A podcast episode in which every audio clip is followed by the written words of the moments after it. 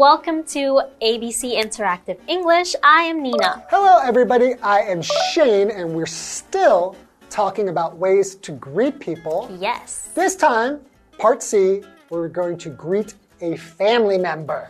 Yes. You know what's interesting? Because I have two sides of the family with different cultures, Ah, right? Right. It's like a Portuguese and In- Taiwanese and oh, well, an Indian- Indian, too. Indian, Portuguese.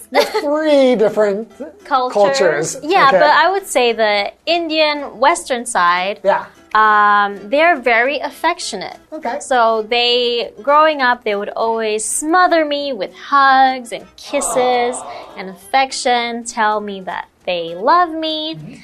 But when I first came to Taiwan and I met with my grandma from Taiwan, uh-huh. it was a, it was quite different. It was a culture shock because they didn't give me any hugs. They just gave me a pat on the back ah. and they would never tell me that they love me. And if I tried to hug them, they would be very, very stiff. They'd be like, Well, I noticed, like, my wife's family, um, they never really hug each other. yeah. And every time I go there, I hug both my father in law and my mother in law. And I think they seem to like it. but it's, I never see my wife hug them. Yeah, I think they just got used to it, right? Yeah, it's a different culture. Yeah, I I think hugging and showing nice. affection is so nice. yeah, I think my grandma and grandpa eventually got used to it. Mm. So they're just they're okay with it. They wouldn't do it themselves, but they'll be like, "Okay. Okay." It's very interesting how greeting family members can be so much different yeah, depending on what culture you're in. that's true. Okay, let's get into part C.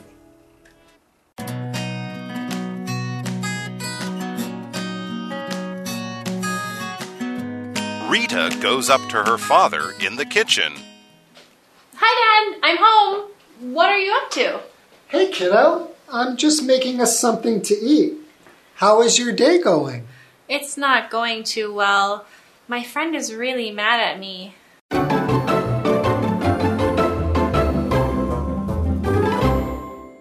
Okay, so this is part C, a family member. So greeting a family member. Mm. Remember in part A, we were talking about meeting a neighbor. So meeting somebody new. Yeah. And in part B, we were talking about greeting an old friend. Yes. So now we've gotten to family. From mm-hmm. stranger to old friend, now family, a family member. Okay, and a member is a person who is part of a group. Okay. Yeah, like we are a member, we have a membership, mm-hmm. which is a noun as well, Yeah. with Costco, maybe. Oh, yeah. So if you're a member of Costco, that means you're part of the group of people who pay money Yeah. to be able to shop at Costco. Exactly. For example.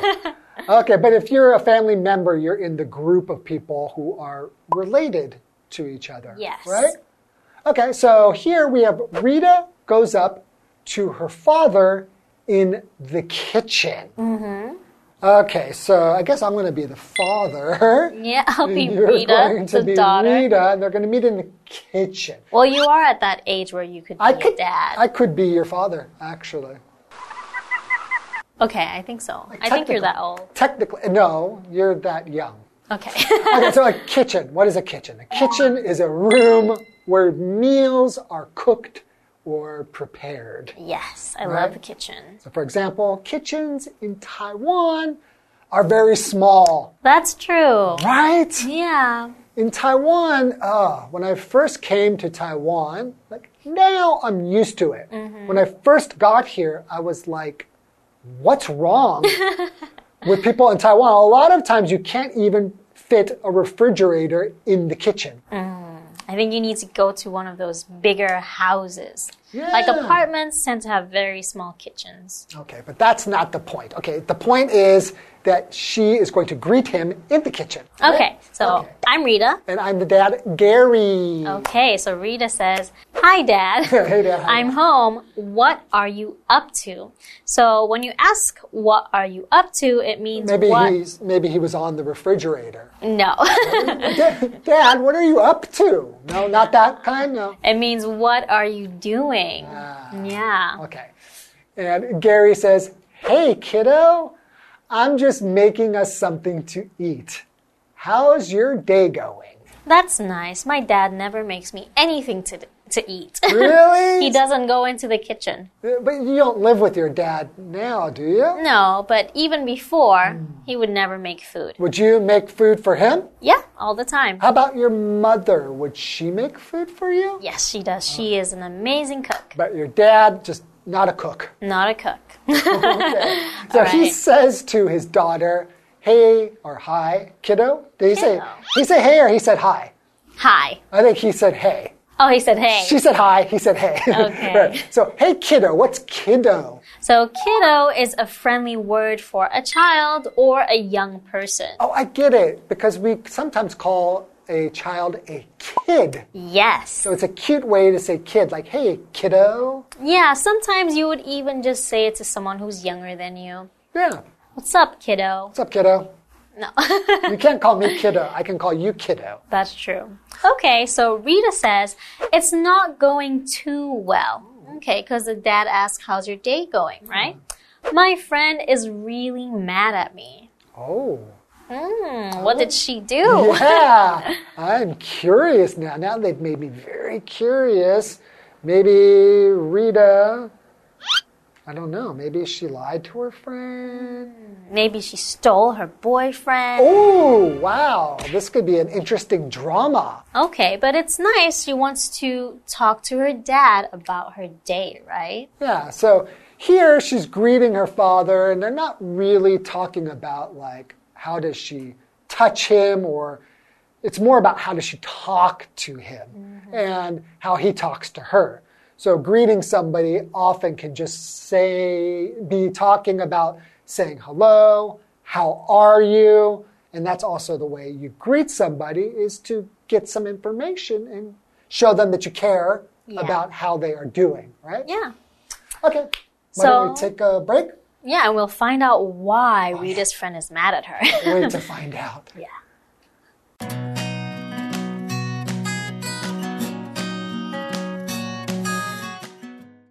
Why? Did something happen?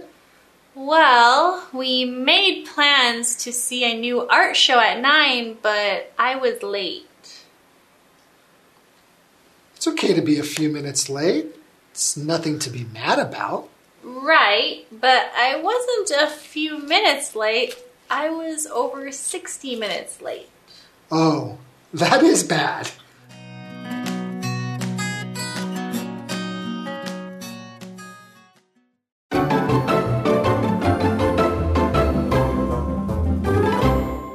Welcome back, everybody. So um, we have Rita and Gary, which is her father. Who Yes. is her father? And uh, they met up in the kitchen. Yeah, he was preparing some food for them, Ah, right? What a nice dad. Yeah, that is very nice. And so Rita's not doing very well. Yeah, because her father asked her, "How are you doing?" and she said, "Not so good, right?" Why was she? uh, Why was she not doing well? Well, I, that's what we need to find out. Her friend is mad at her, right? Yes. But we don't know what she did. Okay, let's find out. All right, so Gary says, Why? Did something happen? Well, we made plans to see a new art show at 9, but I was late. Okay, so she's mad at her because Rita was late. Hmm. Oh, Yeah. okay. Being late, I feel like a few minutes is okay, right? But if it's hmm. too much, then it's rude. Right, well, if you're late, that just means uh, arriving after the right or the usual time. Hmm. And I'll test you. What's the opposite of, I'll test everybody. Don't answer right away. What's the opposite of late? Huh, huh, huh? Nina? Early. Early. Yes. Okay, so in early, you are going to be there before the usual time Yes. or the scheduled time. So some people may say it's always better to be early than to be late. Yeah. But oh. some people also say it's better to be late than never. Some people, when they go to parties, they'll also say it's, I am fashionably late. Yeah. Which means it's kind of cool to be late. Yeah. Is that you? A little bit, yeah. Okay. So, for example, we could say, My flight was an hour late. So it was scheduled to be there and it arrived one hour late. Yeah. Okay, so Gary says, It's okay to be a few minutes late, like what you said, right? Yeah. It's nothing to be mad about. Yeah, why would her friend be mad if she's just a few minutes late? Yeah, it happens. Yeah. Hmm. So, minute, she was maybe a few minutes late. Minute is a short period of time, which is 60 seconds. So, one second is like one, two, three, something like that, right? Yeah, because sometimes, of course, one minute is 60 seconds, but often we will say a minute to just mean a very short, Short period of time, like I'll be back in a minute. Yeah, or just a minute. Yeah, just a minute. Yeah, it's not necessarily, not always exactly one minute. Okay. so what does Rita say? Rita says, right, but I wasn't a few minutes late. I was over 60 minutes late. Whoa. Wow. So that is one hour. So Yeah. there's 60 seconds in one minute, and there's 60 minutes, Minutes in, one, hour. And she was over one hour late. Wow. That is pretty bad. so yeah, Gary says, oh, that is bad. So Gary just said, Oh, there's nothing I can do to help you. Yeah, because you made a mistake. it's her fault. And Yeah. if I were her friend, I would be, I don't know if I'd be mad, but I wouldn't be happy. I think also it would depend on why she is late. Oh, that's a good point. Some things you can control, some things are harder to control. Maybe she had a good excuse. That is true, right? It really depends why. Yeah, so My feeling, though, is that she didn't have a reason.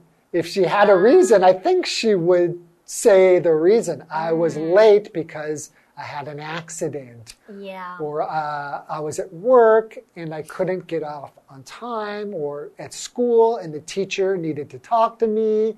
Okay, so if you were Rita Yeah. meeting up with a friend, Yeah. how would you greet her Ah. knowing how mad she is? Well, of course, I would apologize. I would be, oh my goodness, I'm so, so sorry that I'm late. And probably I would offer to do something nice, like try to make up for it. yeah, so Right. that she is she she's not as mad, right? So, for example, maybe I'll say, oh, I'm really sorry. Let me treat you to a drink, or Mm. let, let me let me treat you to dinner tonight. That's I'm a good really idea. Sorry. Yeah, in that kind of situation, all you can do is apologize and try to make up for it. yeah, I probably wouldn't ask how are you because we already know the answer. Yeah, I'm bad. I was waiting for over an hour. Right? It sounds like sounds like you would be like that. Very nasty. I think I would be a little bit angry. Yeah. Okay, well, we learned all kinds of ways to greet all kinds of people, and I think we've got a good idea how to greet people. Yeah, we hope you learned something about it and we will see you next time. Okay, Bye. Bye.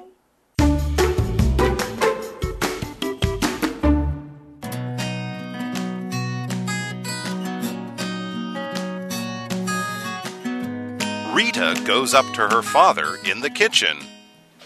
Hi, Dad. I'm home. What are you up to? Hey, kiddo, I'm just making us something to eat.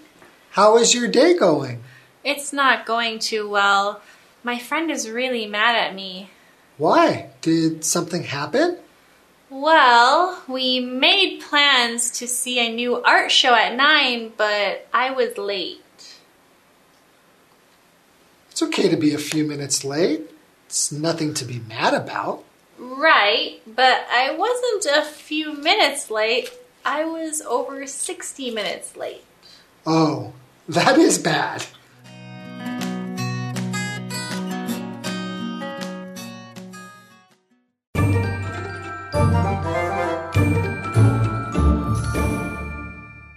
Hi, I'm Tina。我们来看这一课的重点单字。第一个，member，member 名词，成员。Are you a member of this club？你是这个社团的成员吗？下一个单字，kitchen，kitchen 名词，厨房。 Sarah has a nice kitchen in her house。Sarah 的房子有一间很棒的厨房。下一个单字，late，late 形容词，迟的，晚的。Nelson is always late for work. Nelson 上班总是迟到。最后一个单词 minute minute 名词分钟。The class will end in ten minutes. 这个课程将在十分钟后结束。接着我们来看重点文法。 第一个 mad at somebody. Mad about something 指的是对某人、对某事感到愤怒。Mad 是形容词，恼怒的。注意它的后面，因为受词不同，搭配的介系词也会跟着变化。我们先来看看 mad at somebody 的例句。My father was mad at me last night。昨晚我爸爸对我感到非常愤怒。我们再来看看 mad about something 的例句。I failed the test and my mom was mad about that。我考试不及格，我妈妈为此感到愤怒。下一个文法，make plans。计划、规划，plan 指的是计划，在这里惯用复数，它的后面可以先接上 to，再接动词，或者是接上 for，再接名词。我们来看看这个例句：We need to make plans for our winter vacation。 我们需要为我们的寒假做计划。最后一个文法，It's nothing to 加动词，没什么好怎么样的。Nothing 是一个代名词，指的是没有东西、没有事情。我们来看看这个例句：It's nothing to worry about，没什么好担心的。以上就是这一课的重点单词跟文法，我们下一课再见喽，拜拜。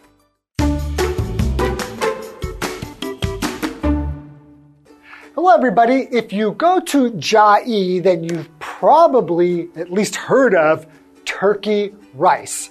It's very important to the culture of Chiayi, and most importantly, it is delicious. So let's learn a little bit more about turkey rice. Yum, yum. Turkey rice is one of Chiayi's most famous dishes. There are hundreds of turkey rice shops throughout the city of Chiayi. This delicious dish doesn't cost much, and Chiayi citizens and tourists alike love it. To this day, no one exactly knows turkey rice's origin. But it is said that Taiwan never really farmed turkeys. It wasn't until after World War II that they were brought into Chiayi City and Chiayi County by American military forces. This could be seen as the beginnings of turkey rice. In the old days, the price of chicken was quite high. Many people couldn't afford it. However, a turkey is bigger in size and contains more meat.